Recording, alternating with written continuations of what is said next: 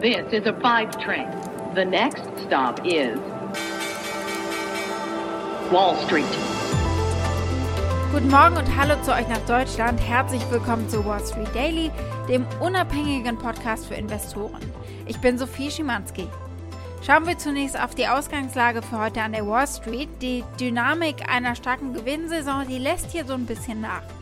Der Dow Jones fiel gestern um 266 Punkte und zum ersten Mal seit vier Tagen. Der SP 500 notiert zum ersten Mal seit drei Tagen mit einem Minus ebenfalls von 0,5%. Und der Tech-Index Nasdaq Composite, der schloss trotz Anstiege bei Microsoft und Alphabet flach. Die Microsoft-Aktie stieg um 4,2% nämlich nachdem das Tech-Unternehmen das schnellste Umsatzwachstum seit 2018 gemeldet hatte. Und die Google-Mutter Alphabet stieg nach einem stärker als erwarteten Quartalsbericht ebenfalls um 5% Gucken wir nach Deutschland. Der deutsche Aktienindex schloss gestern 0,3% im Minus bei 15.705 Punkten, aber damit eben immer noch oberhalb der 15.600er Marke, ein wichtiges Level. Und damit zu meiner Kollegin Annette Weißbach von der Frankfurter Börse. Guten Morgen, Sophie. In Frankfurt schauen wir auf Volkswagen, denn hier wird es heute am frühen Morgen Zahlen geben und natürlich auch Aussagen über die Zukunft und die Halbleiterknappheiten vom dem größten europäischen Autokonzern. Wir sprechen heute also mit Annette, aber ansonsten gibt es diese Themen. Wir gucken auf die Aktie von Robinhood, der Trading-Plattform, und auf den Absturz dieser Aktie. Dann blicken wir auf einen Börsenneuling, auf Rent the Runway. Die sind in einem IPO an die Börse gegangen und wir schauen, wie sich die Aktie in den ersten Stunden im Handel verhalten hat. Die Aktie des Tages ist die von Northern Data, weil ihr euch die gewünscht habt. Das ist quasi ein Update, denn wir hatten diese Aktie schon vor einigen Wochen.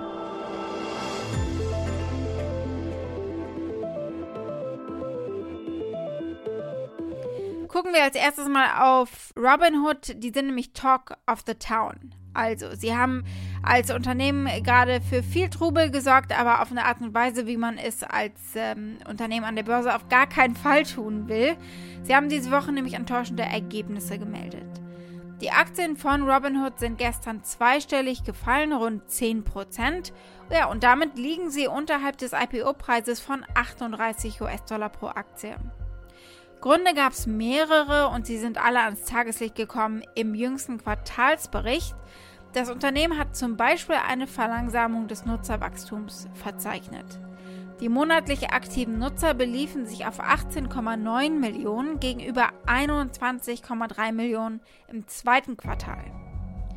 Robinhood hat auch die Erwartungen von Analysten im Umsatz und äh, in Sachen Gewinn verfehlt. Vor allem im Bereich Kryptohandel lief es sehr viel schwächer im Vergleich zum Vorquartal. Da haben sie einen Umsatz gemacht von 233 Millionen US-Dollar. Im vergangenen abgeschlossenen Quartal waren es nur 51 Millionen. Und sie machen da auch erstmal nur langsam weiter. Sie bauen langsam aus, sagen sie, bevor sie weitere Münzen mit hinzunehmen. Sie wollen abwarten, was Regulatoren zu sagen haben.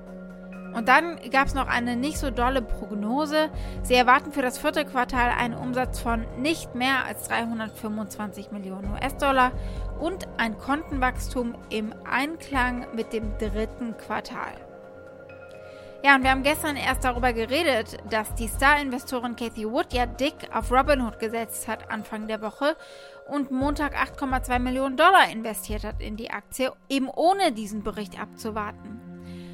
Also hat sie fast eine Million Dollar in Sand gesetzt zwischen Montag und Mittwoch, also auf dem Papier. Sie hat ja nicht verkauft.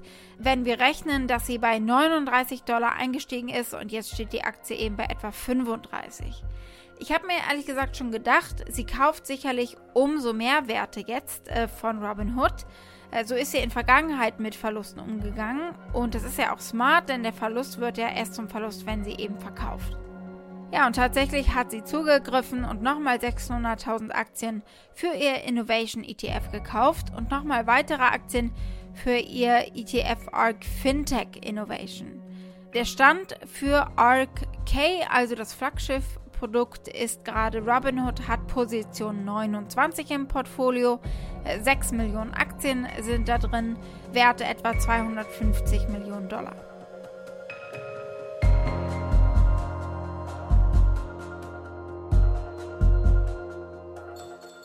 Blicken wir als nächstes auf Nvidia, den Chiphersteller. Die sind im Kampf mit der Europäischen Kommission.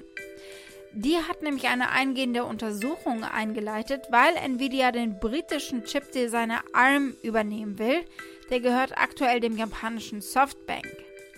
Nvidia hat schon bereits äh, vor einem Jahr etwa angekündigt, ARM für 40 Milliarden Dollar kaufen zu wollen. Und diese von der Kommission angekündigte Untersuchung, das haben sie gestern gesagt, ist jetzt der jüngste Rückschlag für das Chip-Unternehmen, die bereits gesagt haben, dass der Deal vor März 2022 voraussichtlich gar nicht abgeschlossen werden kann. Also immer wieder haben Regierungen äh, Sorge gezeigt und jetzt hat eben auch die Kommission wettbewerbstechnische Bedenken. Sie sagte, sie sei besorgt, dass der Zusammenschluss den Zugang zu den neutralen Chip-Designs von ARM einschränken könnte. Die stellen diese Designs ja vielen Unternehmen zur Verfügung. Und äh, dass es eben zu höheren Preisen führen könnte, weniger Auswahl und weniger Innovation auch in der Halbleiterindustrie insgesamt. Die Aktie hat gestern daraufhin verloren.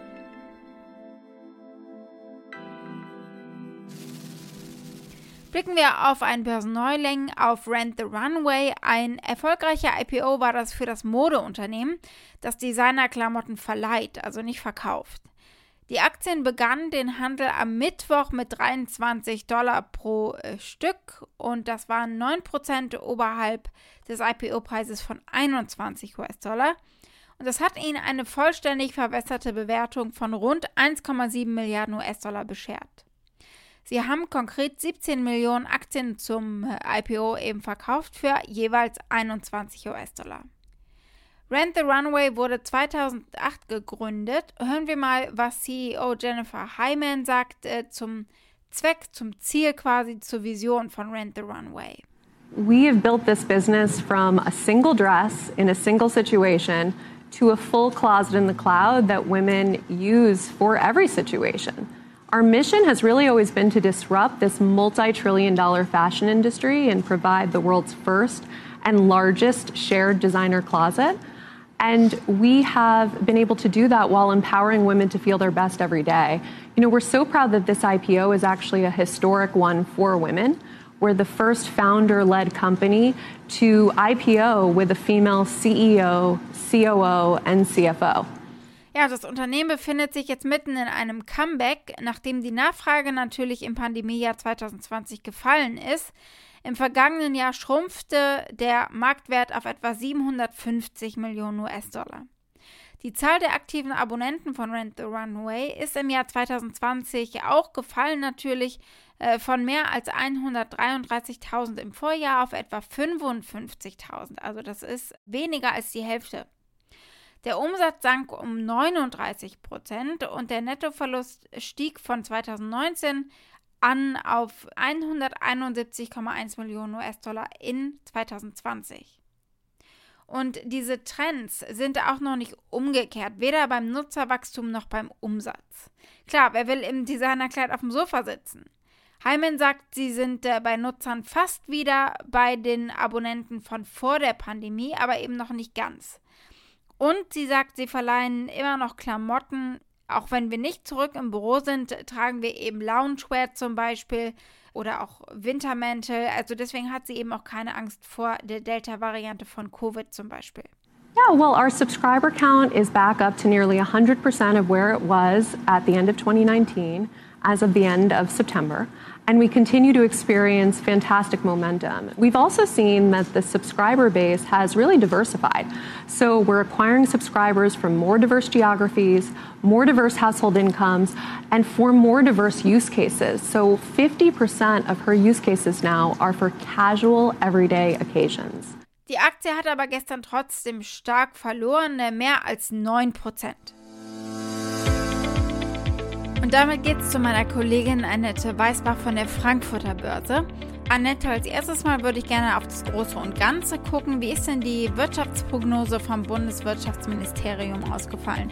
Es dürfte ja einige Unsicherheitsfaktoren geben. In diesem Jahr dürfte es nur noch ein Plus von 2,6 Prozent BIP-Wachstum sein, anstelle der im Frühjahr in Aussicht gestellten 3,5 Prozent. Natürlich liegt es vor allem an den Lieferknappheiten, an den Engpässen, die man überall zu spüren bekommt, nicht nur in der Industrie, sondern jetzt auch bei Dienstleistungen und Handel. Allerdings gibt sich Altmaier für 2022 schon deutlich optimistischer. Nächstes Jahr dürfte die deutsche Wirtschaft wieder das Vor-Corona-Potenzial erreicht haben und dürfte laut den jetzigen Projektionen um 4,1 Prozent wachsen. Und das ist nochmal mehr, als man bislang gedacht hat. Allerdings weiß man natürlich nicht, wie diese aktuellen Lieferengpässe weitergehen. Man weiß auch nicht, ob es zu erneuten Aufflackern von Corona kommt über den Winter. Also Unsicherheiten gibt es genug. Gucken wir als nächstes auf den Autobauer Volkswagen. Da gibt es Quartalszahlen. Was können Anleger da Interessantes erfahren? Äh, worauf äh, achten sie besonders bei diesen Werten? Ähm, es wird vor allem auch spannend sein, ob man irgendetwas herausbekommt, ob die Absatzkrise langsam überwunden werden kann, ob man besser mit der Halbleiterproblematik klarkommt als in den letzten Monaten. Und natürlich wird das auch bedingen, wie der Ausblick des Unternehmens ist. Es gab ja jetzt in den letzten Tagen Spekulationen, dass äh, Volkswagen vor allem auf die hochmargigen Autos setzt, die also vorzieht in der Produktion und die vorhandenen Halbleiter dort einsetzt. Man gab es auch noch Spekulationen, dass sie eventuell ihr Batteriegeschäft an die Börse bringen könnten. Und natürlich ist auch interessant, wie Herbert Dies sich denn mit dem Betriebsrat jetzt auseinandersetzt und was Herbert Dies auch zu den Jobabbauplänen sagen wird oder auch nicht sagen wird. Denn man hatte ja verschiedene Medienberichte, dass er Volkswagen, vor allem die Marke Volkswagen, deutlich profitabler machen möchte und auch vor allem genauso effizient wie Tesla. Und dazu sollte laut dies ähm, nochmal ein Jobabbauprogramm aufgelegt werden und bis zu 30.000 Arbeitsplätze könnten gehen.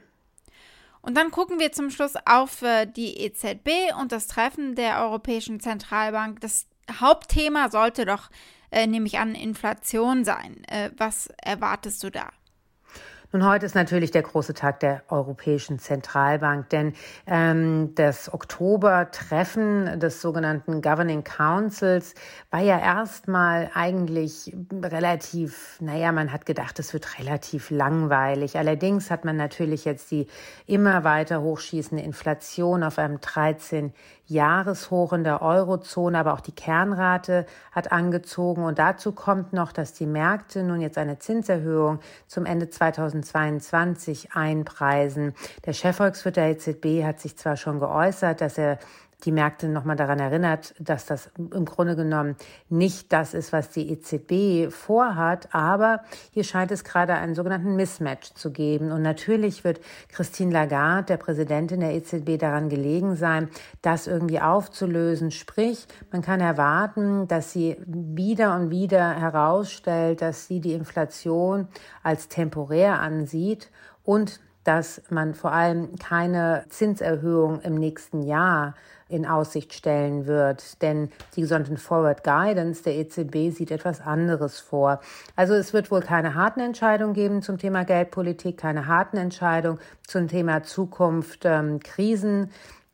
Aufkaufprogramm, das wird es erst im Dezember geben, aber genug Spielraum, äh, genug Semantik, äh, die die Märkte deutlich bewegen könnte. Also die EZB, die Pressekonferenz fängt um 14.30 Uhr deutscher Zeit an. Vielleicht ist es durchaus wert, sich die einmal anzuschauen. Die Aktie des Tages ist äh, ein Wunsch aus euren Reihen. Wolfgang Mayer hat sich ein Update zu Northern Data gewünscht, dem deutschen Unternehmen für Hochleistungsrechenzentren, ein Bitcoin-Miner. Die Northern Data AG hatte vor einigen Wochen an einem Tag 42 Prozent verloren, weil die deutsche Finanzaufsicht eine Beschwerde bei der Frankfurter Staatsanwaltschaft eingereicht hat, wegen Marktmanipulation. Sie haben darum gebeten, das Unternehmen zu äh, untersuchen und Ermittlungen eben zu starten. Die BaFin hat diese Einreichung bestätigt, hat es aber damals abgelehnt, Details zu nennen. Und vor zwei Wochen ging es dann weiter. Die Frankfurter Staatsanwaltschaft hat Details zur Strafanzeige mitgeteilt. Danach geht es um eine mutmaßliche irreführende Mitteilung des Unternehmens. Die Aktie ist daraufhin immer wieder eingebrochen, erholte sich zwischendurch auch wieder, aber diese Woche zum Beispiel waren zwischen 52 und 56 Euro auch schon alles dabei. Aktuell verliert sie 4,44 Prozent. Klar, da ist natürlich viel Unsicherheit im Spiel und bei den 75 äh, Euro, die sie davor hatte, vor dieser Krise, ist sie eben noch lange wieder nicht. Und dann ist ja auch noch nicht alles äh, offenbar in trockenen Tüchern. Sie haben mit großer Verspätung erst Ende September vorläufige Ergebnisse für das Geschäftsjahr 2020 vorgelegt. Einen testierten Geschäftsbericht bleibt das Unternehmen uns immer noch schuldig. Aber auch die vorläufigen Zahlen, die zeigen, dass das Unternehmen weit unter dem abgeschnitten hat, was im Dezember 2020 prognostiziert wurde. Damals sahen sie Erlöse von 120 bis 140 Millionen Euro und ein Betriebsergebnis von 45 bis 60 Millionen. Es waren dann aber nur 16,4 Millionen Erlöse und ein Betriebsverlust in Höhe von 12,4 Millionen Euro. Ich will an dieser Stelle mal den linken Politiker Demasi zitieren aus einem Interview. Äh, der war in der Aufarbeitung des Wirecard-Skandals im Untersuchungsausschuss des Bundestages schon sehr aktiv. Er sagt, notfalls müssen sie äh, runter von der Börse genommen werden, Northern Data. Gucken wir noch auf Analystenratings. Die haben teilweise ihr Rating ausgesetzt. Tja, es ist natürlich ein spannendes Geschäftsfeld, in dem sie tätig sind, aber es nutzt ja nichts, wenn es eben solche Probleme gibt.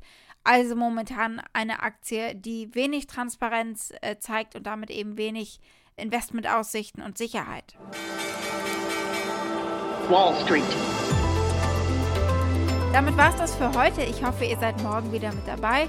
Dann schauen wir unter anderem, was die EZB-Ratssitzung gebracht hat und vor allem, äh, wie bei euch die frischen Inflationszahlen für Deutschland ankommen. Bei uns in den USA gibt es erste Zahlen zum Bruttoinlandsprodukt im dritten Quartal und bei Facebook beginnt die Entwicklerkonferenz Connect. Und äh, das Spannendste könnte dann natürlich werden, ob es jetzt einen neuen Namen gibt für Facebook oder nicht. Und es gibt wieder Quartalszahlen, zum Beispiel die von Amazon und Apple. Schickt gerne eure Fragen oder Vorschläge für eine der nächsten Ausgaben. Ihr erreicht uns unter wall-street-daily at mediapioneer.com. Habt einen schönen Tag heute noch. Bis morgen, eure Sophie.